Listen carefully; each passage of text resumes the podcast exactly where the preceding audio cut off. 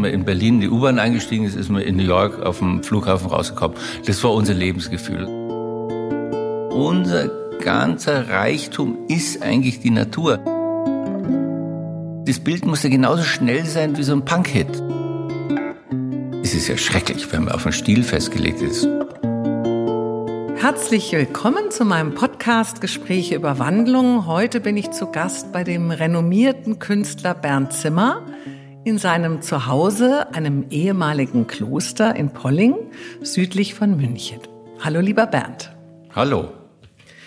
Du bist Jahrgang 48, Sternzeichen Skorpion, verheiratet, Vater von zwei erwachsenen Kindern und in Planegg bei München geboren. Nach einer Karriere als Segler und einer Lehre zum Verlagshändler beim Karl-Hanser Verlag und einer Expedition nach Thailand bist du dann 73 nach Berlin gezogen. Dort hast du Philosophie und Religionswissenschaften studiert sowie als Buchgestalter für den Klaus Wagenbach Verlag gearbeitet. 1975 kam dann deine Wandlung, als du auf einer Reise nach Mexiko plötzlich das Gefühl hattest, ich möchte Maler werden. 1977 gründetest du dann mit drei anderen Künstlern in Berlin die Künstler Selbsthilfe Galerie am Moritzplatz und 1980 wurdet ihr als sogenannte jungen Wilden weltberühmt. Damit startete deine ganz große Karriere, die bis heute anhält. Ich habe in letzter Zeit viele Interviews mit dir angeschaut und gelesen. Dabei ist mir aufgefallen, dass du sehr oft das Wort Kampf benutzt. Ist dieses Leben als Künstler ein ewig währender Kampf mit sich selbst? Ja, es, ich meine, das Wort Kampf, vielleicht ist mir da nichts Besseres eingefallen, äh, weil das Wort Kampf ist mir eigentlich ein ziemlich unliebes Wort. Ja. Aber man muss natürlich kämpfen, man muss um die Freiheit kämpfen, man muss sich, äh, man muss darum kämpfen, dass, dass die Rechte, die wir uns alle angeeignet haben, dass die Grundrechte verteidigt werden. Und man muss auch äh, manchmal kämpfen gegen äh, Unbilden des Kapitalismus. Also man muss schon kämpfen, man muss schon kämpfen, um, ähm, um sich durchzusetzen und auch äh, um auch zu kämpfen für das Gute. Es gibt ja nicht nur das Negative, sondern es gibt eben eigentlich auch das Gute. Und ich finde, äh, man sollte dafür kämpfen, für das Gute, was uns Menschen vorantreibt und was uns überhaupt antreibt, etwas zu machen, was über dem Üblichen ist. Das ist natürlich, Kampf ist ein Wort, es ist eigentlich fast das falsche Wort. Es ist eigentlich, für die Liebe muss man auch kämpfen. Man, ja, aber es ist nicht kämpfen, sondern man muss sich einsetzen und mit voller, voller Inbrunst daran arbeiten, für die, für sein eigenes Glück und auch für das, was man sich vornimmt, muss man sich halt einsetzen und einsetzen. also, also Kampf im positiven Sinne der Kampf eher als was sehr Positives, um dem, sagen wir, dem entfalteten Individuum den Freiraum zu schaffen.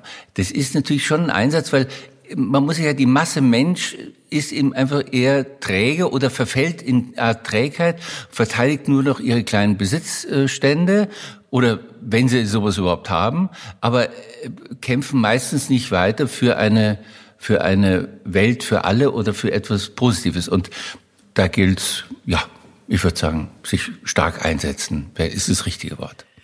Ich selbst male auch seit meiner Kindheit, wollte sogar mal Kunst studieren, aber ich habe immer nur das Bedürfnis zu malen, wenn es mir richtig schlecht geht.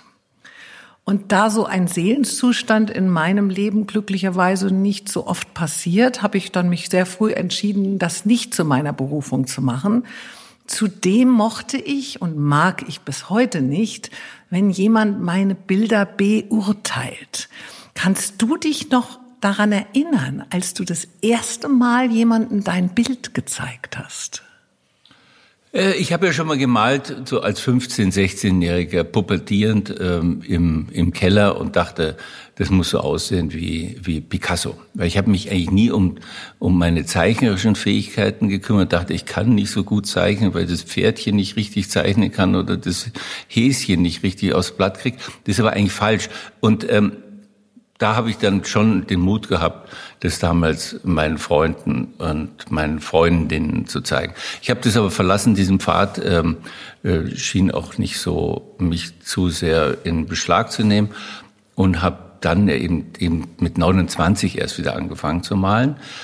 Und da war das schon schwierig, das, äh, sagen wir, das erste Bild überhaupt erstmal hinzukriegen, weil man dachte, naja, das schaut ja bei den Malern, die man so, die man so bewundert hat, es schaut so einfach aus. Aber es ist letztlich doch nicht so einfach und man kann auch nicht sowas machen, was schon jemand anders macht. Und natürlich war das gut. Ich hatte damals wirklich sehr professionelle Freunde. Da war Herr Lüppertz dabei, Karl-Horst Hödiger und Bernd Koberling, also alles sehr renommierte Maler. Und die haben mir von Anfang an äh, auch den Mut gegeben, haben sie es angeschaut und haben mir so ein paar Tipps gegeben und haben ähm, mir dann auch gezeigt, wie man mit der Farbe besser umgehen kann. Ähm, aber habe mich da halt so reingeschmissen und wusste natürlich, in dem Moment, wo ich mein Bild zeige, kann sich oder das ausstelle, kann sich jeder ein Urteil bilden. Also es ist eigentlich immer, man ist immer auf so einem auf so einem Schauplatz und jeder kann sich eine Meinung bilden. Präsentierteller. Wie so eine Art Präsentierteller. Es, man kann bespuckt werden, beschimpft werden, geliebt werden und alles. Aber man muss den Mut haben, dieses Kommunikationsmittelbild eben auch auszustellen. Es ist am Anfang ist es schwer und tut einem auch weh, besonders wenn sich Leute das schlecht gefunden haben, was ich gemalt habe, die ich bewundert habe. Aber irgendwann gewöhnt man sich dran und irgendwann ist man ja selber auch so professionell. Also ich habe ja keine Kunst studiert, sondern ich bin Amateur und bin ein überzeugter ja. Amateur. Und auch Vincent van Gogh war ein Amateur und Paul Gauguin war ein Amateur. Und früher waren eigentlich alle guten Maler waren Amateure oder ganz gute Handwerker. Aber eigentlich Amateure. Und dieses ganze Akademische habe ich eigentlich abgelehnt und kam, deswegen wurden wir auch junge Wilde genannt, weil wir uns gegen den akademischen Betrieb, das war damals Konzeptkunst und äh, sterile ähm, monochrome Malerei, wir haben uns dagegen auf, aufgelehnt und haben gegenständlich gemalt, aber mit den Formen des abstrakten, abstrakten Malerei. Und ich habe mir das ja so angeeignet, indem ich mir angeguckt habe, wie haben es denn die Maler gemacht, die ich besonders geschätzt habe. Und wenn man sich das genau anguckt, dann sieht man ja, was Malerei ist. Und das muss man halt am Anfang etwas nachmachen und dann muss man sich davon befreien und dann ist man irgendwann selber. Man, dann ist man irgendwann selber. Du beschreibst ja auch das Malen als eine Art Rausch, in dem du die Glückseligkeit findest. Also du hast es nicht ganz so ausgedrückt in einem Interview, das gesagt, wo man zehn Minuten glücklich ist. Aber deine Bilder äh, dauern wahrscheinlich länger als zehn Minuten. Äh, und ich hoffe demnach der Rausch auch, ist dieses Eintauchen in das Schöpferische eine Sucht? Und wie geht eigentlich deine Familie damit um? Bleibt noch Energie, auch ihnen etwas von dir zu geben? Oder ist da eine gewisse Erschöpfung, die eher verlangt, dass man dich wieder auflädt? Nee, also für die Familie, da habe ich immer eingesetzt und habe denen immer alles, auch meine, meine Liebe und alles gegeben. Und das hat, ich kann das sehr gut trennen, also meine Malerei sehr gut trennen von, von meinem, äh, sagen wir, restlichen emotionalen Leben. Als Maler sieht man bloß die Welt anders und man, äh, sagen wir, er, er fühlt äh, andere Sachen. Und das kann eben fast niemand nachvollziehen, was man da sieht und was man sich merkt. Und dass es eben einfach über die Augen geht und wahnsinnig viel im Kopf sich eben verändert. Und, und das kommt dann auf die Leinwand. Aber auf die Leinwand kommt ja sowieso etwas ganz anderes. Ja ein relativ spielerischer Akt, wenn man, wenn man das lange macht und ein Bild an dem man arbeitet, gibt einem so viele Aufgaben fürs nächste Bild. Und man nimmt immer einen Teil von dem einen Bild in das nächste Bild. Und das ist ja dann die Professionalität. Äh, in dem, und dann entwickelt sich in der Malerei, entwickelt sich dann das eigene Leben und das eigene Leben äh, findet seinen Widerhall in den Bildern. Und da erzählt man Geschichten. Welche Geschichten man auch immer erzählt, ob man es abstrakte Malerei ist oder wie stark der Pinselschwung ist oder oder wie ähm, wie ähm, gewalttätig man an Leinwand geht oder wie man so streichelt. Das sind ja alles immer so Gefühlsmomente, die man der selber leiten kann und die das Bild einem abrufen. Man ist ja gar nicht mehr, man ist ja gar nicht mehr selber so. Das Bild sagt, mach das, mach das, mach das. Und das ist eigentlich dann relativ, also das, ich, ich, ich sage das so salopp, ja, das ist eigentlich ein Vorgang, das Bild malt sich dann eigentlich alleine und ich bin bloß das Medium, der einen Pinsel hinhält. Mhm. Das ist das ist das Schöne, wenn man das professionell und lange macht. Und dann ist man, dann hat man auch ein vollkommen anderes Selbstbewusstsein dem Bild gegenüber und wenn das dann in einer Galerie oder in einem Museum oder in einer großen Ausstellung hängt und einer äh, sich darüber mokiert oder das nicht gut findet, das ist ihm echt dann auch ziemlich egal. Ich wollte dich noch fragen, da ist also keine Erschöpfung, wenn man abends nach Hause kommt und den ganzen Tag gemalt hat, sondern fühlt man sich dann eher, oder du, fühlst du dich dann eher bereichert oder äh, voller Energie oder was für ein Gefühl hast du nach so einem Malertag? Wenn das Bild gelungen ist oder wenn man das sich, was man vorgenommen hat, wenn man das relativ gut äh, hinbekommen hat, dann ist man eigentlich vollkommen befreit und auch glücklich, ja. Und dann vergisst man das auch. Dann vergisst man das und ist am nächsten Tag erstaunt, über welchen Mist man eigentlich äh, beglückt war oder oder wie toll das Unglück aussah. Das, äh, das ist ja nicht so, dass man den ganzen Tag malt, sondern man äh, man drückt sich ja auch um das Bild und man man will ja gar nicht so richtig angreifen, sondern man wartet und dann man schiebt und dann tut man lieber noch mal telefonieren und guckt noch mal ähm, was man noch anderes zu tun hat und man hat ja auch anderes zu tun, ist ja auch wahnsinnig viel Verwaltung und dieser ganze Quatsch, ja, Rechnungen schreiben, also das kommt ja auch noch alles dazu. Aber ähm, am Abend kommen nach Hause, das ist eigentlich, ja, dann entweder, entweder hat man, hat man sich selber überrascht, dann ist man ganz froh und äh, schenkt sich ein Gläschen Wein an und ist ganz zufrieden. Oder man ist stocksauer, weil man es nicht, hin, also nicht richtig hinbekommen hat. Aber die Energie ist natürlich immer noch für den Partner und auch für, wenn man weggeht, ist die Energie immer noch da, dass man sich auch mit anderen Sachen beschäftigt. Das Reisen hatte ja in deinem Leben immer eine sehr, sehr große Bedeutung. Das Reisen inspirierte dich, das Reisen begeisterte dich. Und du bist auch nie sehr kurz nur an einem Platz geblieben, sondern wenn ich das richtig verfolgt habe, warst du auch manchmal monatelang in einem Land. Gibt es eigentlich Länder auf dieser Welt, wo du ganz sicher nicht hin willst? das weiß ich jetzt nicht. Also man, ich habe immer einen großen Bogen um, um Afrika gemacht. Aber Afrika auch deswegen, weil man nichts davon weiß und es ist einem so unheimlich. Und da gibt's auch keine sagen wir, Kulturstätten, die einem jetzt so entgegenspringen und sagt, ich möchte jetzt unbedingt äh, Tempel in, in Ghana sehen. Ähm, aber demnächst werde ich eben auch mal Afrika bereisen, wenn es, wenn wir überhaupt, wenn es wieder so weit kommt, dass man reisen darf äh, weil jetzt interessiert mich schon, weil äh, ich mache so ein großes Projekt und da sind auch Afrikaner oder afrikanische Künstler dran beteiligt und äh, die habe ich jetzt kennengelernt und die sind schon besonders irre und besonders interessant und das möchte ich jetzt eigentlich schon mal sehen. Welche Reise hat dich denn dann bis heute nie mehr losgelassen? Also welche bewegt dich immer noch und welche begleitet dich immer noch in deinen Gedanken? Also wirklich große Reisen, die ich, an die ich mich immer erinnern, war in, in die libysche Wüste. Und da wollte ich aber ähm, jetzt nicht hin, um dann die Wüste zu malen, sondern ich wollte mir da Felsmalereien anschauen, die genauso alt sind wie, wie Lascaux. Die sind auch 40.000 oder 30.000 Jahre alt. Und die wollte ich mir unbedingt anschauen. Da bin ich hingereist, da hat noch Gaddafi gelebt und Libyen war eigentlich unbereisbar. Man durfte nur mit dem Schiff hinfahren und das war wirklich, das war wie eine, wie eine Expedition. Das war wahnsinnig spannend. Das, das kommt mir immer wieder. Und dann Chile verfolgt dann auch, weil das ist sowas von wahnsinnig schön, dass man das eigentlich auch immer noch mal gerne dahin fahren würde, vielleicht auf der da war ich auch Argentin letztes Jahr auf der argentinischen Seite.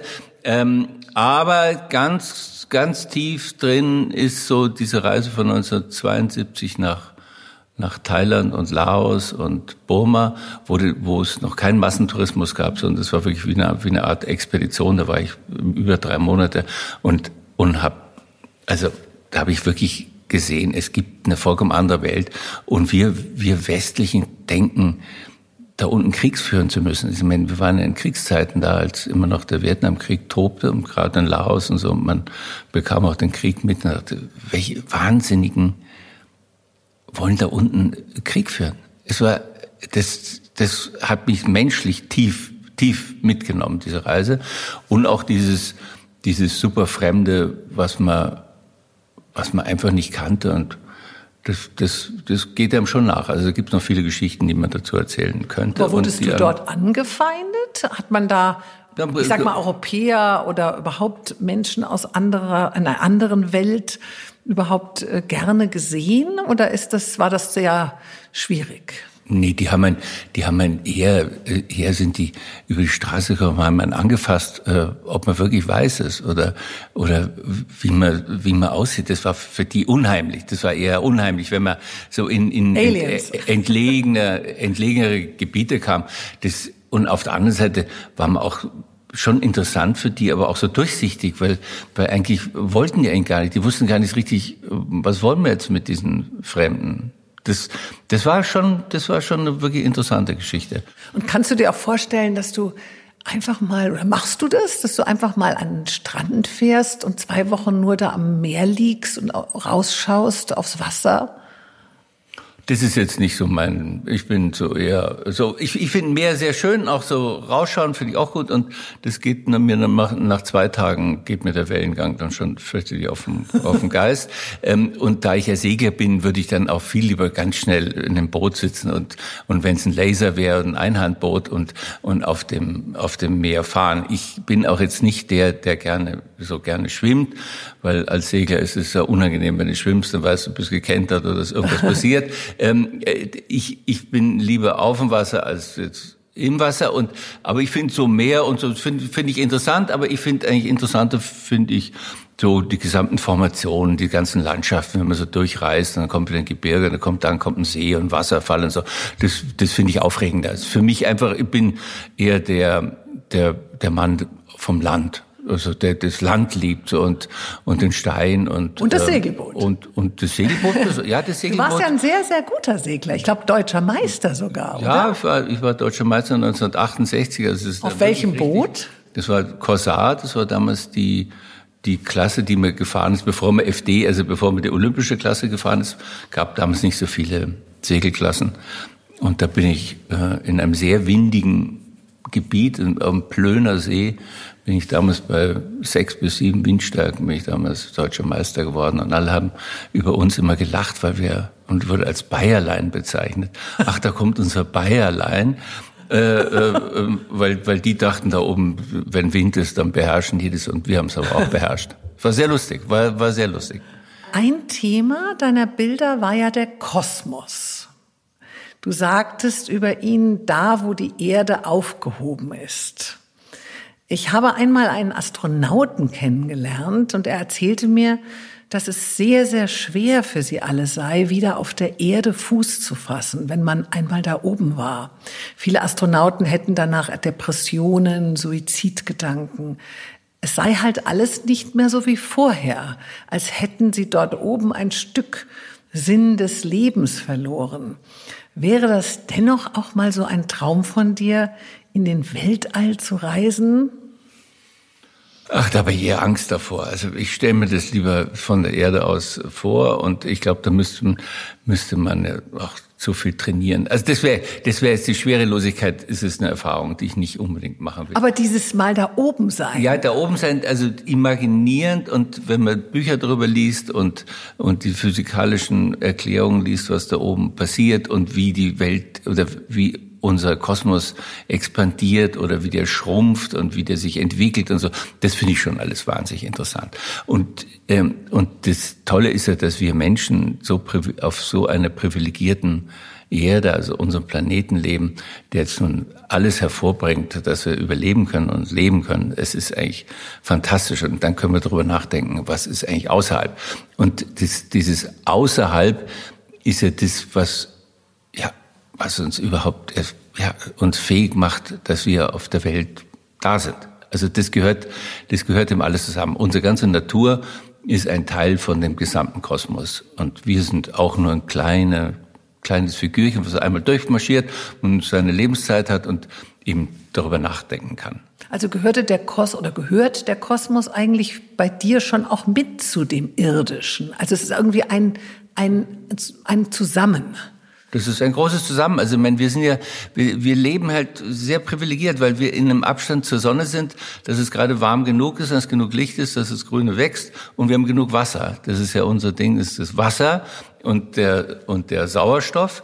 Und ähm, dadurch haben wir das Privileg, eben hier zu leben und wir dürfen es nicht kaputt machen. Das ist wirklich das, äh, unser ganzer Reichtum ist eigentlich die Natur. Und davon sind wir einfach nur ein Teil. Wir sind ja einfach nur aus der Natur rausgewachsen. Wir, wir sind vor, vor 400 Millionen Jahren haben wir uns von den, von dem, von dem, von den Bäumen getrennt. Also vorher waren wir auch nur ein Teil von irgendetwas und dann haben wir uns daraus irgendwie entwickelt. Und das müssen wir, sagen wir, nicht nur anerkennen, sondern wissen und pflegen. Das ist das Allerwichtigste, dass wir wirklich wissen, die Natur, wir sind Teil davon und nicht mehr. Das ist ja das Brahma, das ist eigentlich dieses indische Denken. Das Brahma ist die Natur, das sind wir, das ist das Blatt, das ist das Grashalm, das ist der Baum, das ist aber auch der Hase und die Ratte. Ja? Die, sind, die können alle dazu und es gibt nichts, nichts Ekelhaftes da drin. Auch Coronavirus, es ist für uns ekelhaft. Für die Fledermäuse ist es vollkommen egal und für die Rehe ist es auch vollkommen egal. Aber es erwischt uns und das müsste uns eigentlich zu denken geben, ja, da gibt's was in der Natur, das entwickelt sich und kann uns auch wieder wegentwickeln. Und wir sind bloß ein Teil davon. Wir sind Teil davon und das müssen wir, umso mehr man über den Kosmos, über das All, über das Universum nachdenkt, umso klarer ist eigentlich auch, wie dankbar wir sein können, auf so einem schönen Planeten zu leben. Und den müssen wir pflegen. Diese Natur, von der du sprachst, das Göttliche, das Spirituelle, findet ja in den Herzen der Menschen immer mehr Zugang. Zumindest kommt es mir so vor. Wir alle suchen irgendwo nach dieser inneren Ruhe, dem Zufriedensein, buchen teure Wellnessreisen, machen Yoga, Meditation, laufen barfuß durch den Wald, reden mit den Bäumen. Dennoch, parallel boomen ja auch die Krimis, die Serien mit Film und Filme mit Gewalt, mit Mord, mit Tod. Wir Menschen wollen auch irgendwie Aufregendes, Bewegendes, Spannendes, Aufwühlendes. Nach was suchen wir eigentlich, deiner Meinung nach? Oder sind wir schon verloren? Nee, nee, wir sind überhaupt nicht verloren. Ich glaube, die, die Menschen, also was du sagst, ist schon richtig, dass ein paar wenige diesen Promillbereich suchen nach, nach einer Wahrheit oder nach einem, nach dem Zusammentreffen von Baum und Mensch. Das sind ja ganz wenige, das sind ja, das sind privilegierte Personen, die, die da hineingefunden haben, um diese Fragen überhaupt stellen zu können.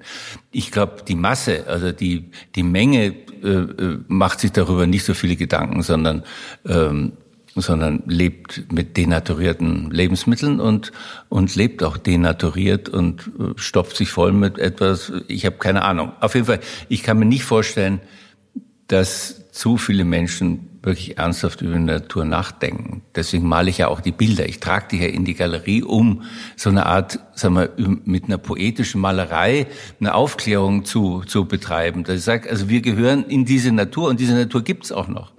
Wenn man mal wandert und ein bisschen losmarschiert und an die Quelle geht, ist die Quelle ja immer noch da, die ist ja sauber. Das ist ja absolut sauber. Das ist ja, diese, da ist ja der Ursprung noch da. Da ist ja ein Ursprung wie ein kleines Baby, ist ja alles noch da in der Natur. Und die dürfen nicht kaputt machen, sondern darüber muss man nachdenken. Wenn man darüber nachdenkt, verhält man sich auch in dem eigenen Verhalten anders. Also man fährt nicht die dicksten Autos, man muss das nicht haben, man muss diese Fernreisen nicht alle machen. Ich bin jetzt ein Reisender, aber ich schränke das aber auch jetzt ein, diese noch eine noch ein Hackerl zu machen hinter einem Land oder da noch irgendwas zu machen, das mache ich eben auch nicht mehr, sondern ich denke mir, man muss auch das in seiner Umgebung erkennen. Wir haben das ja alles, wir haben ja eigentlich noch die schöne Natur. Wir müssen so bloß pflegen, erkennen und uns mit der versuchen, dass man sich versöhnt und dass man sich nicht kaputt macht. Also hast du schon die Hoffnung, dass Corona auch etwas in uns Menschen bewirkt? Ähm, die Hoffnung, äh, die Hoffnung habe ich vielleicht zum gewissen Rahmen, aber ich glaube, dass dieser Kapitalismus der ist so stark. Die Leute, die wollen ganz schnell wieder richtig äh, Geld verdienen und das eigentlich so haben, wie es vorher war. Ähm, wenn sie nachdenken würden, wäre es schlau, sich ein bisschen einzuschränken. Und dann würde es auch der ganzen Welt besser gehen. Wenn du ein Bild verkaufst, ist das ja fast so, wie wenn so eine Leihmutter nach neun Monaten ihr Baby weggeben muss. So kam mir das so vor. Ähm, zumindest stelle ich es mir so vor. Fällt dir dieses Loslassen schwer und wie lange dauert deine Trauer? Äh, Bilder, die ich besonders liebe, behalte ich auch teilweise wirklich selber und stelle sie weg. Also wenn ich sage, das ist ein Bild, was mich jetzt besonders, mich besonders fasziniert, dann kann ich auch das nicht verkaufen. Aber wenn ich ein Bild verkaufe, also wenn man wenn man Profi ist, dann darf man da auch nicht zu lange sentimental bleiben, sondern das ist halt so. Ich meine, das, ich stelle auch so viele Bilder her, um also nicht das, um den Markt zu füttern, sondern das, es ist ja so, dass ein Bild fordert das nächste Bild. Das ist wie eine, das ist wie eine Sucht oder wie ein, das ist wie so eine Maschine, die so läuft. Das ist wirklich interessant. Das ist wirklich interessant, wie, wie das läuft. Und davon muss man auch was hergeben. Und ich freue mich auch, wenn andere Leute mit den Bildern leben. Und ich sehe auch, dass die Leute sehr lange meine Bilder behalten und nicht allzu rasch wieder in Auktion geben. Mhm. Wie wichtig ist dir der Erfolg an sich? Wärst du auch immer noch Maler, wenn du diesen nicht gehabt hättest? Ich, ich habe das professionell gesehen und äh, ich meine, den Erfolg hat ja schon, ich bin schon mal deutscher Meister geworden. Das ist unglaublich gut, wenn man schon sowas mal hinter sich hatte. Aber es, äh, ich habe so einen gewissen, das ist ein gewisser Ehrgeiz, den einem, dem, der einen dann vorantreibt. Das ist schon auch den Wille, noch ein besseres Bild zu malen, noch ein besseres Bild zu malen. Und das ist, das ist dann ein Automatismus, dass es auch in richtige Hände und auch, den, auch in richtige Museen findet. Das ist eigentlich sehr, das ist ein Automatismus. Aber die und, Maler, die nicht so erfolgreich sind, die sagen ja oft, also zumindest in meinem Bekanntenkreis, dass es dieses Erfolgreichsein als Maler eher etwas mit Glück zu tun hat, also zum richtigen Zeitpunkt, am richtigen Ort. Und dass einfach auch sehr, sehr viele Maler, obwohl sie gut sind, aber irgendwie kommen sie halt doch nicht weiter oder können zumindest nicht ihr Leben damit bestreiten. Äh, wie siehst du sowas? Das, das ist so, das, ich meine, das ist so, man, man muss schon auch Glück haben, muss am richtigen Ort sein, man muss die, sagen wir, diesen, die, so einen Zeitgeist auch mal aufre so richtig in sich, in sich rein lassen und dann ist man auch am richtigen Ort mit den richtigen Leuten. Also was wir in den 80er Jahren, da gab es einen vollkommen anderen Freiheitsbegriff irgendwie, irgendwie wie, wie, wie heute. Das war ja, also Konsum wurde ja abgelehnt fast. Also das ist ja, das, man war dann noch so Anti-Konsum und das Ganze das musste man gar nicht haben, dickes Auto, das braucht man doch alles gar nicht. Das, die, das war nicht die Freiheit, das war nicht die Freiheit, sondern die Freiheit war, das Richtige zu machen, äh, das Richtige zu machen und, und, und mit dem Werf etwas zu machen und wir haben überhaupt nicht über Geld danach gedacht. Wir haben nicht über Geld nachgedacht. Überhaupt nie. Sondern man hat es gemacht und der Erfolg stellte sich ein, weil es plötzlich ein Publikum gab, die sagen, oh, irgendwas passiert da. Und das ist das Tolle. Das ist ja auch im Rock'n'Roll so. Das ist im Rock'n'Roll, das, das, du schaffst diesen Zeit, Ding, äh, die richtigen Gitarrenriff zu haben für die richtige Zeit, und dann hast du Erfolg. Das ist eigentlich automatisch und das ist eigentlich das, was ein Künstler hat, das Gefühl und kann das Gefühl entweder auf die Leinwand oder in die Tasten oder in die Gitarre bringen, dann funktioniert es auch. Aber es gibt eben sehr viele Maler, die malen sehr anständig. Es gibt unheimlich viele Maler, die, die wirklich mehr Erfolg haben müssten. Aber es gibt auch wirklich viel zu viel Kunst, ja, und die Leute haben viel zu viele Fenster und nicht mehr so viele Wände. Und ich meine, das ist, ja, das ist, ja, es verschwindet ja die Kunst auch nicht. Es wird ja nichts vernichtet, sondern es ist ja da. Und es gibt zu viele Künstler, weil alle denken, es geht so schnell und da kann man Erfolg haben und so. Das, das ist einfach nicht so. Das ist so nicht. Bist du eigentlich eitel? Also du bist ja immer sehr gut angezogen und auch selbst wenn du so eine bekleckerte Hose anhast, siehst du ja auch immer noch irgendwie sehr gepflegt aus. Es gibt auch Leute, die sagen, du bist so eine Art Paul Newman und Robert Redford und also Richard Gere Typ. Also ich sag jetzt mal, du siehst ja sehr gut aus. Also wie ist das? Äh, ist das einfach was du in dir hast, dass du dich einfach schön anziehen möchtest, dass du bist ja auch sehr schlank, siehst sehr sportlich aus. Also äh, ist das, also dieses sich gehen lassen, das gibt's bei dir nicht, oder? Ich lasse mich wahnsinnig gern, gern gehen und trinke zwei Flaschen Wein anstatt einer Flasche. Also da, da lasse ich mich gerne gehen, aber ich achte schon darauf, dass, dass, dass ich auch fit bleib und das, da achte ich drauf, weil ich äh, dadurch kann man auch die Sachen noch machen. Wenn ich jetzt unfit bin und so, äh, mir geht's so schlecht, ich habe so Bauch, ich bin zu fett geworden, dann, dann schafft man ja nichts mehr. Ich meine, ich bin halt genau dieser, ich bin halt dieser Typ, der so ein bisschen, ja, ein bisschen sportlicher Typ und bin es auch gerne, dass ich, ob ich jetzt gut ausschaue, ich gucke mich wirklich am Tag einmal in den Spiegel des Morgens, wenn ich, wenn ich mich rasiere und sonst äh, gehe ich ja an den Spiegeln vorbei. Ich gehe vorbei, aber habe natürlich eine äh, Frau, die darauf achtet, dass ich nicht zu sehr runterkomme. Stehst du manchmal in deinem Atelier und kannst dein Glück nicht begreifen oder nicht fassen?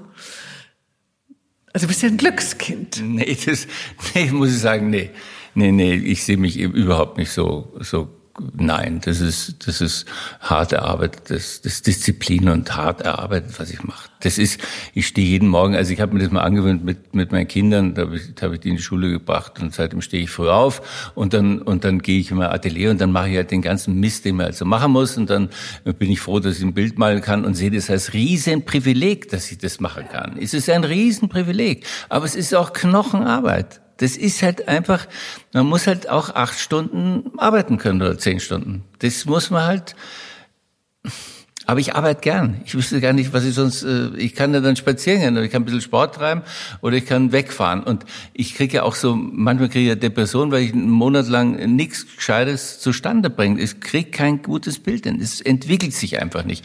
Und dann setze ich mich meistens ins, ins Auto und muss halt irgendwie kurz verreisen, wenigstens eine Kurzreise machen und und irgendwie, ja, ich brauche diese Veränderung. Ich brauche auch die landschaftliche Veränderung, ich brauche das Außenrum muss ich verändern und dann verändere ich mich auch wieder. Das ist ja, ich passe mich ja auch dem an, was ich tue.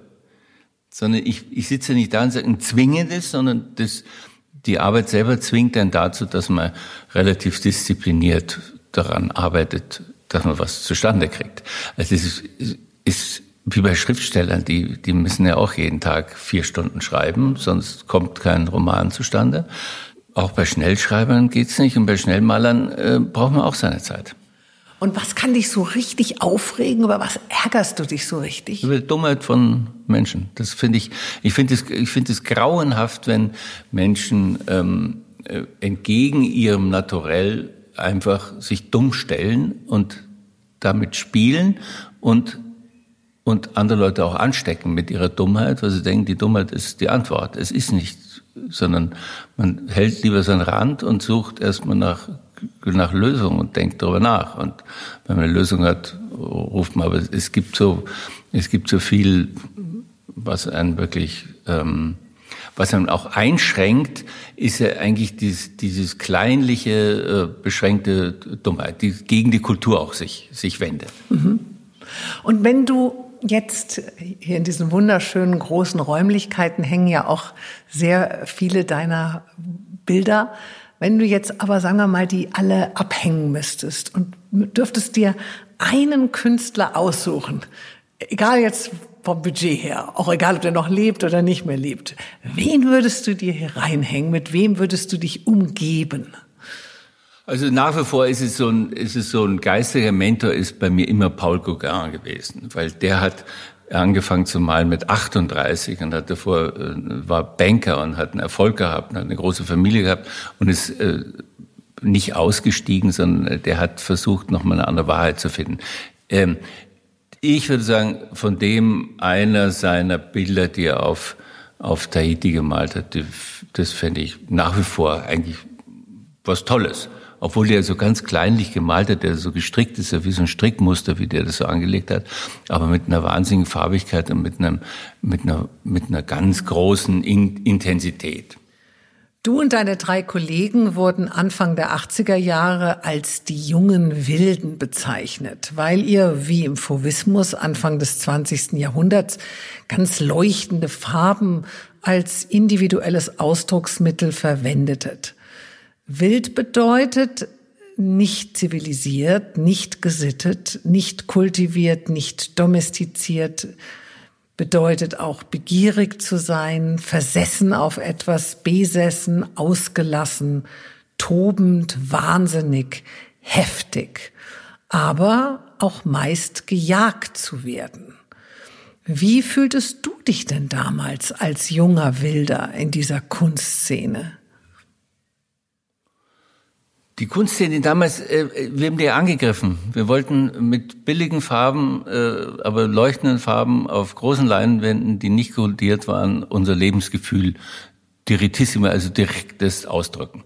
Und das war echt ein Affront und, und wir haben es als Revolution begriffen, aber höchstwahrscheinlich war es nur eine Art Revolte gegen äh, Bestehendes. Und das hat aber funktioniert deswegen, weil die, die Bilder eben sehr laut, farbig und in Anführungszeichen wild waren. Wir haben es ja nicht so genannt, sondern das ist ein Marktbegriff, der kreiert wurde von einem Museumsdirektor in, in, in Aachen und der hat gesagt, die neuen Wilden, weil, weil der brauchte irgendein Label. Da waren aber wir gar nicht gemeint, sondern wir nannten uns heftige Malerei. Du hast auch gerade gesagt, das Wort heftig gehört auch dazu. Und wir haben uns gesagt, heftige Malerei. Weil die heftige Malerei kann auch im Zugriff, muss dir nicht immer so wild und spontan sein, sondern konnte dann auch sehr flächig und sehr farbig und sehr schrill und, und, und kräftig von der Farbe sein. Wir haben uns eigentlich das ganz anders gesehen. Wir haben uns auch nicht als Neo-Expressionisten gesehen. Natürlich haben wir, waren wir Express, expressive Maler. Aber Neo-Expressionisten, das ist ja dann immer so eine Kategorisierung, die man für die, für die Kunstgeschichte braucht. Und das haben wir damals, das wollten wir gar nicht. Das, wir haben das eigentlich abgelehnt. Wir wollten auch kein Label, sondern wir wollten das einfach so schrill und laut wie möglich machen, dass die, dass die Monochrommaler oder die sich ähm, das deutsche Informell war irgendwie kleinlich und am Ende, dass die ganze Malerei nochmal was Frisches, Neues kriegt.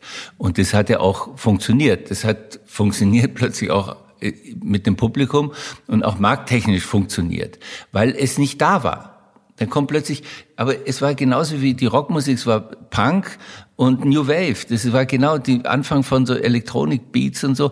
Das war ja genau in unserer Zeit. Und das Bild musste genauso schnell sein wie so ein Punk-Hit. So ein Punk-Hit war 49 Sekunden und das Bild sollte eigentlich in 45 äh, Minuten spätestens fertig sein.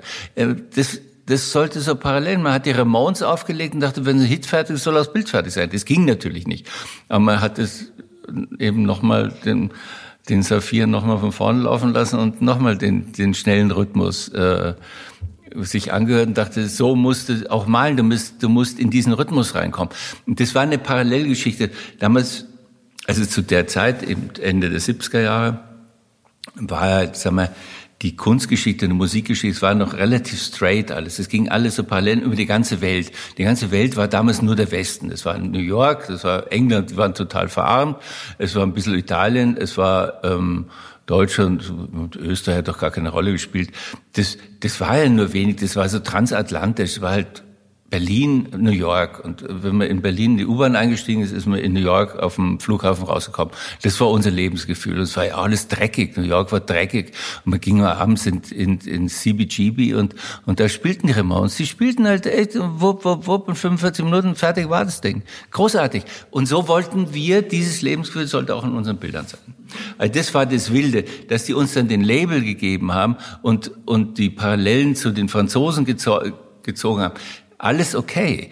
Aber man muss sich vorstellen, die Franzosen haben immer noch für ein Bürgertum gearbeitet. Die Bilder waren 40 mal 60 Zentimeter groß. Unsere Bilder waren, ich habe eine Ausstellung gemacht, erste Ausstellung, das Bild war drei mal zehn Meter. Das war drei mal zehn Meter. Und da habe ich im, im ähm, SO36, das war damals der Berliner Punkschuppen, also in Düsseldorf der Ratingerhof, in Berlin SO36. Da war eine Wand 28 Meter lang, habe ich ein Bild gemalt, 28 Meter lang. Das habe ich nur für eine Nacht, da habe ich Eintritt genommen wie eine Punkband, habe fünf, fünf Mark irgendwie Eintritt genommen und nächsten Tag habe ich es abgespannt und, und weg war es. Das war nur für One-Night-Shot. So. Ist heute, heute Museums, äh, ist heute im, im Museumsbesitz. In meinem Podcast geht es ja über Wandlung. Ähm, ist Wandlung dein stetiger Begleiter und Garant für Erfolg? Oder ist dir ein längeres Innehalten auch möglich? Ich kann schon auch innehalten, aber es ist eigentlich ist es, bin ich eher Bewegter. Eigentlich bewege ich mich wahnsinnig gern und wenn ich zu lang sitze, dann schläft mein Hirn ein und ich muss, nee, nee, nee, das ist bei mir, Wandlung ist eigentlich äh, auch die Orte wechseln und und sich äh, versuchen immer wieder auf Neues einzustellen. Und das befruchtet auch meine Malerei sofort. Also ich habe ein Atelier in, in Italien und habe ein Atelier in Brandenburg noch. Und das tut schon sehr gut, wenn man nach Brandenburg fährt und plötzlich die Umgebung anders ist. Die Materialien sind ein bisschen anders. Und schon passiert etwas Neues.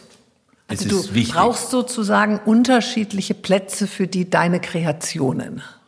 Deine Werke. Ich brauche eine, eine, unterschiedliche Umgebung, dass ich wieder auf was Neues komme und, und eine Entdeckung machen kann. Ich, ich muss, sag mal, entdecken. Wenn ich, wenn ich immer die gleichen Schritte mache, dann, obwohl ich bin glücklich, wenn die Rosen wieder sprießen und und so. Und wenn die Blumen blühen und die Wiese plötzlich gelb ist, dann ist die Pusteblumen da und so. Ich finde das toll. Ich meine, das ist ja auch diese Wandlung. Da ist ja auch Wandlung, permanente Wandlung.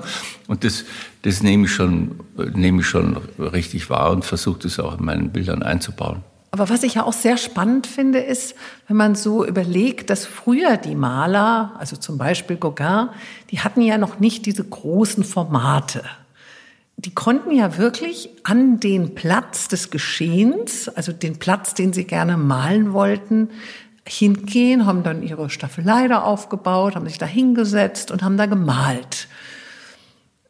Du musst ja eigentlich immer mit deinen Erinnerungen zurückkommen und deinen Gefühlen, die du vielleicht in dieser Zeit hattest, aber am Ende bist du ja erstmal wieder im Atelier und das, was du erlebt hast, ist ein bisschen länger schon wieder her. Oder also es ist ja nicht der Moment.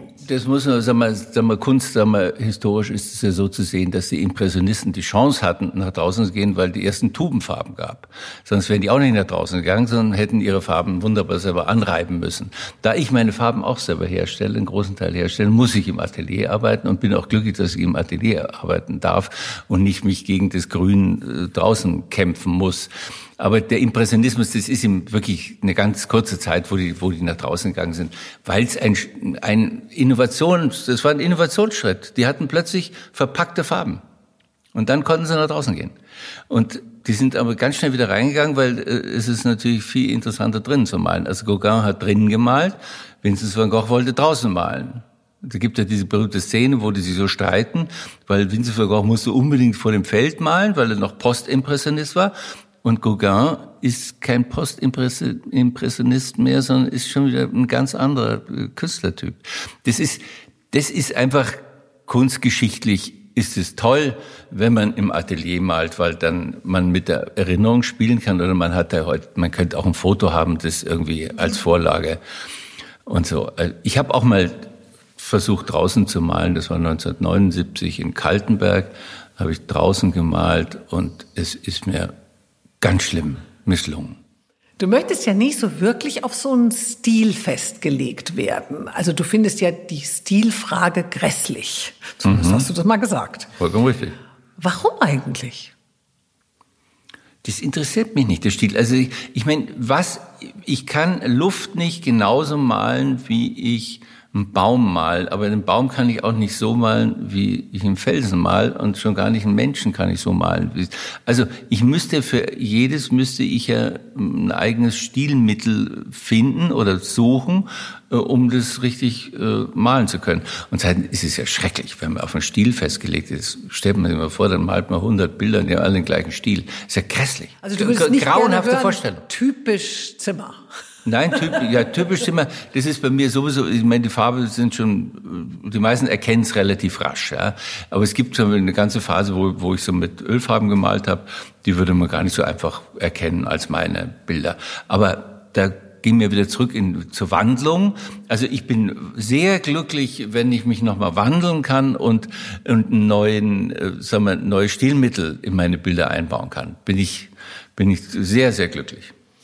Und Geht es dir manchmal beim Betrachten von deinen Bildern so, dass du, wenn es fertig ist, fühlst du ja irgendwas, also ein Gefühl, du sagst, ach, jetzt, jetzt ist es gut.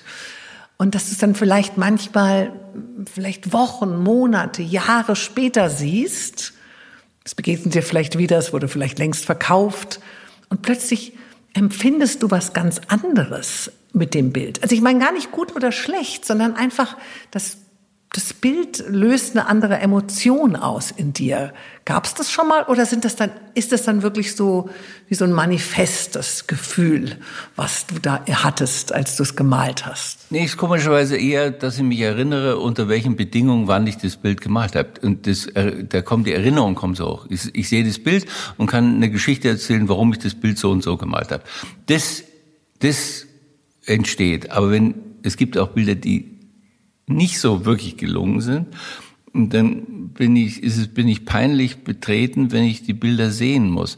Und wenn die mir wieder in die Hände geraten, vernichte ich sie oder übermal sie. Das habe ich schon mit so vielen Bildern gemacht. Die kommen zurück, man sieht das Bild dann hängen, irgendwo anders hängt es hängt in einer Ausstellung, es hängt in einer Galerie, in einem Museum, irgendwo hängt Man sieht, oh, du, da ist so, ach, das irgendwo stimmt's halt nicht. Und dann gehe ich da schon nochmal ran.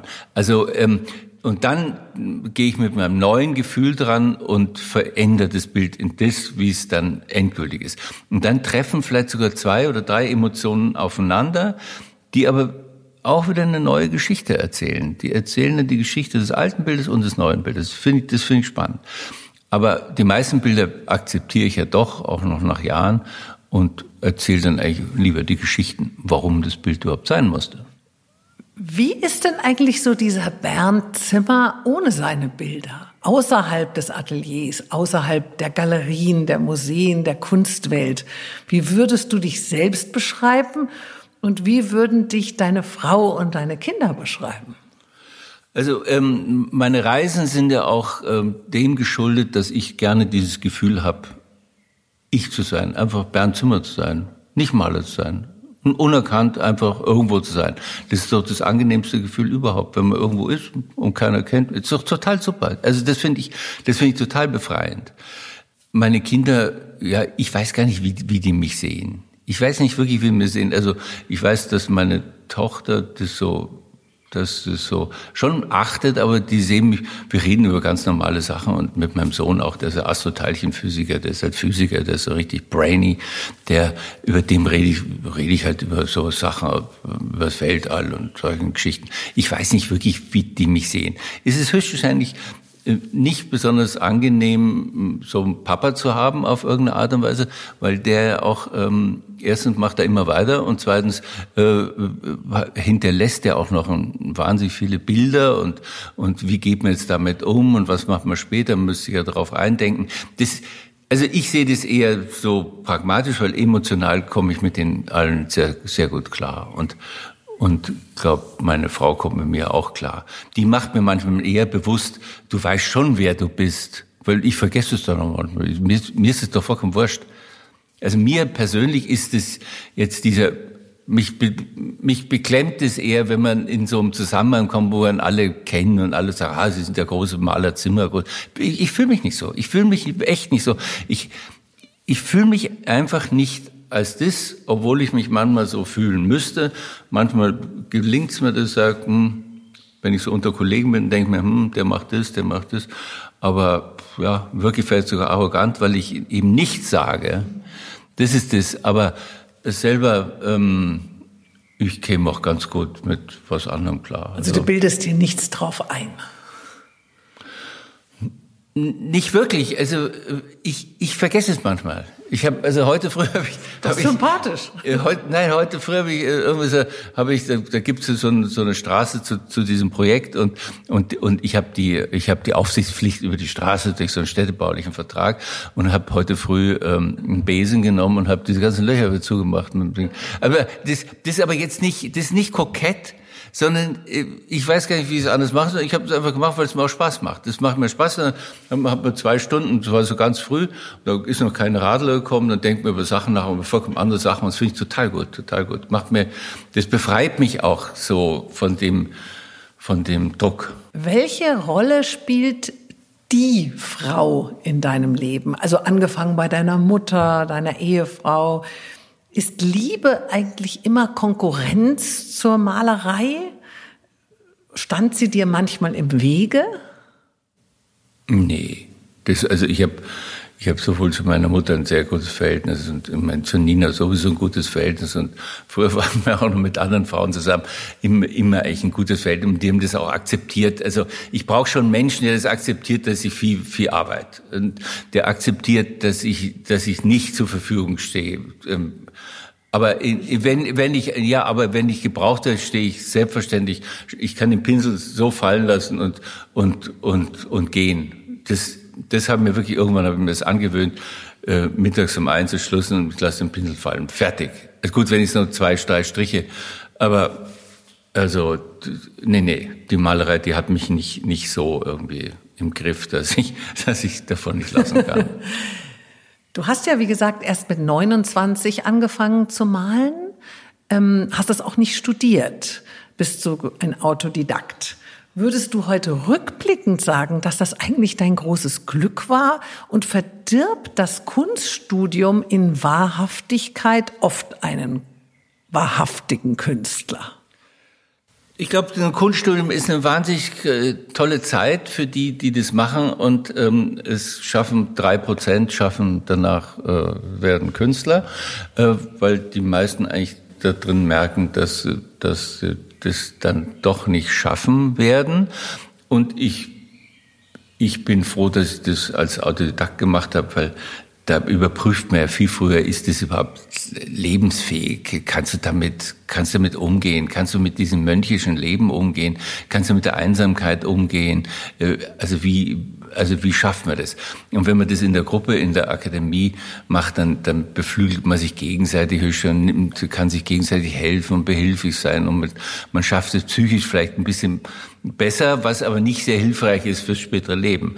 Und äh, ich habe ja vorher einen richtigen Beruf gehabt, ich habe ja richtig gut für Geld verdient und und ähm, und habe dann nach einer Mexiko-Reise eben habe ich angefangen zu malen und habe dann den Beruf quasi an den Nagel gehängt, obwohl die hätten mich alle gerne wieder gehabt in den Verlagen und habe dann nachts äh, in einem Restaurant gekocht, um meinen Lebensunterhalt irgendwie äh, zu bestreiten. Und, und, ähm, also erstmal ein Downgrading. Totales Downgrading. Und aber ich wusste genau, wenn ich zurückgehe in meinen Beruf, dann, dann frisst dann der Beruf wieder, weil da war ich ja schon sehr weit oben sozusagen und, und hätte da bloß wieder einsteigen müssen und war glücklich, das dann als Koch vier, also, also ich habe da vier Jahre lang gekocht und das hat mir wahnsinnig geholfen. Da musste ich halt immer schnibbeln, schnibbeln und kochen halt und ähm, bis nachts um zwölf und dann hat man nächsten Tag halt angefangen mit mhm. der Malerei äh, sich da durchgekämpft und und ich war aber frei. Ich konnte, ich hatte genug Geld und ähm, und, und war frei und habe dann relativ früh ein Stipendium bekommen. Jetzt hast du ja ein neues Lebenswerk geschaffen, nämlich Stoa 169. Erzähl uns doch bitte noch davon. Was erwartet uns da? Also Stor 169 ähm, ist ein Projekt einer Künstlersäulenhalle, die von äh, Künstlern, also die Säulen werden von Künstlern gestaltet ähm, und die Künstler sollen aus der ganzen Welt, von, aus allen Kontinenten kommen. Das ist mir auch gelungen und ähm, es ist so, dass diese Künstlerhalle in der Statik bereits jetzt gebaut ist und äh, ab nächster Woche werden die Künstlersäulen in der Halle montiert. Äh, der Gedanke ist mein Reisen wiederum geschuldet und meine Offenheit unseren, unserer, äh, unser physischen Daseins gegenüber. Ich, ich habe auf den Reisen gelernt, dass wir eigentlich alle aus den gleichen Materialien bestehen. Das ist ja sowieso eh klar, dass wir alle das Gleiche sind aber uns eben in verschiedenen Kulturen entwickelt haben. Und die will ich unter einem Dach zusammenbringen. Also sind die Künstler, die da drin mit ihren Säulen stehen und ein gemeinsames Dach tragen, sind eigentlich die äh, Sinnbilder dafür, dass die Welt friedlich nebeneinander stehen kann. Und dass es auch keine Hierarchien gibt, sondern dass es eine große Solidarität gibt und ein großes Wunsch nach Gleichberechtigung und Frieden. Also keine Säule ist größer oder eine andere kleiner. Die Säulen sind alle gleich groß und alle 3,90 Meter und stehen mit einem Abstand von 3,90 Meter nebeneinander und sind im Quadrat angeordnet. Also alle haben den gleichen Abstand. Es gibt keine Hierarchien, es gibt keinen es gibt natürlich bunt, es gibt schwarz, es gibt weiß, es gibt Silber, es gibt äh, Gold, es gibt alles da drin. Aber das war die Entscheidung der Künstler, die haben selber entschieden, was sie machen. Äh, und die Statik, die vorgegeben ist, äh, ist einfach die Grundlage. Das ist meiste, meiste Material ist, hat ja keine statische Kraft. Und das ist einfach die haben alle die gleiche Voraussetzung. Und manche Künstler sind privilegiert worden. Da müssen sie sollen nicht statisch was halten, sondern die werden aber so aufgestellt, als hätten sie eine statische Kraft. Also besonders die Bäume, die beschnitzt wurden auf Hiva-Ohr, das ist in Polynesien, wo Gauguin gestorben ist oder seine letzten Jahre verbracht hat. Da ist ein Tiki geschnitzt worden, der ist gerade unterwegs hierher. Und dann gibt's äh, gibt's eine Säule aus Australien, die von, von Eingeborenen beschnitzt wurden die haben natürlich nicht die statische Kraft, weil die gar nicht die Voraussetzung haben. Und die werden da drin etwas privilegiert behandelt. Man, am Schluss wird man es aber nicht sehen. Also Oder die Gurke von, die Gurke vom, von Herrn Wurm, die hat auch keine statische Kraft, die ist aus Aluminium und die, die hat eben keine statische Kraft. Die wird, die wird aber so eingebaut, dass man denkt, sie hätte eine statische Kraft, kriegt, kriegt, man kriegt dann diese Überraschung, was so Gurken soll das Dach tragen. Aber ähm, genau.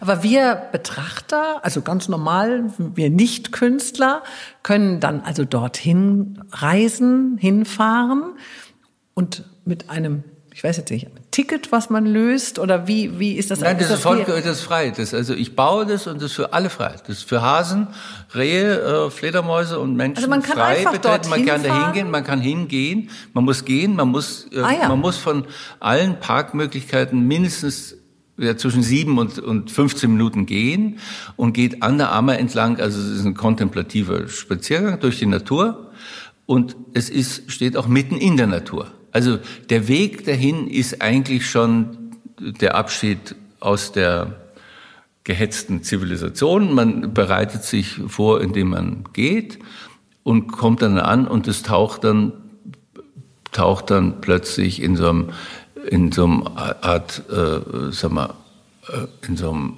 Umraum eines eines eines ähm, stillgelegten Flusslaufes, das total begrünt ist, das ist ein Naturschutzgebiet, taucht dann auf einer Wiese steht. Dann Wie eine Lichtung. Auf einer, ja, sehr, ist schon eine größere Lichtung, ist schon ein großes Umfeld, steht dann diese, diese Halle, die, gewaltig, also ja, die ist schon ziemlich groß, 1600 Quadratmeter äh, Grundfläche, steht dann da mit ihren, mit den Emanationen äh, der Künstler unserer Welt. Und weißt du schon, wann, mit Corona ist das natürlich schwierig zu sagen, aber ab wann dürfte man dorthin wandern, laufen, gehen? Das wird, wir werden die äh, äh, Mitte oder Ende, Ende August eröffnen oder vielleicht am 1. September tagen, je nachdem, wie das Corona-mäßig ist. Aber es wird einfach der Öffentlichkeit zuständig übergeben, ohne so einer großen Feier. Also ich weiß nicht, ob wir dann, weil wenn wir da alle einladen würden, würden bestimmt tausend Leute kommen und das wird, glaube ich, nicht erlaubt sein. Ach, mit dem Abstand von den Säulen geht's vielleicht.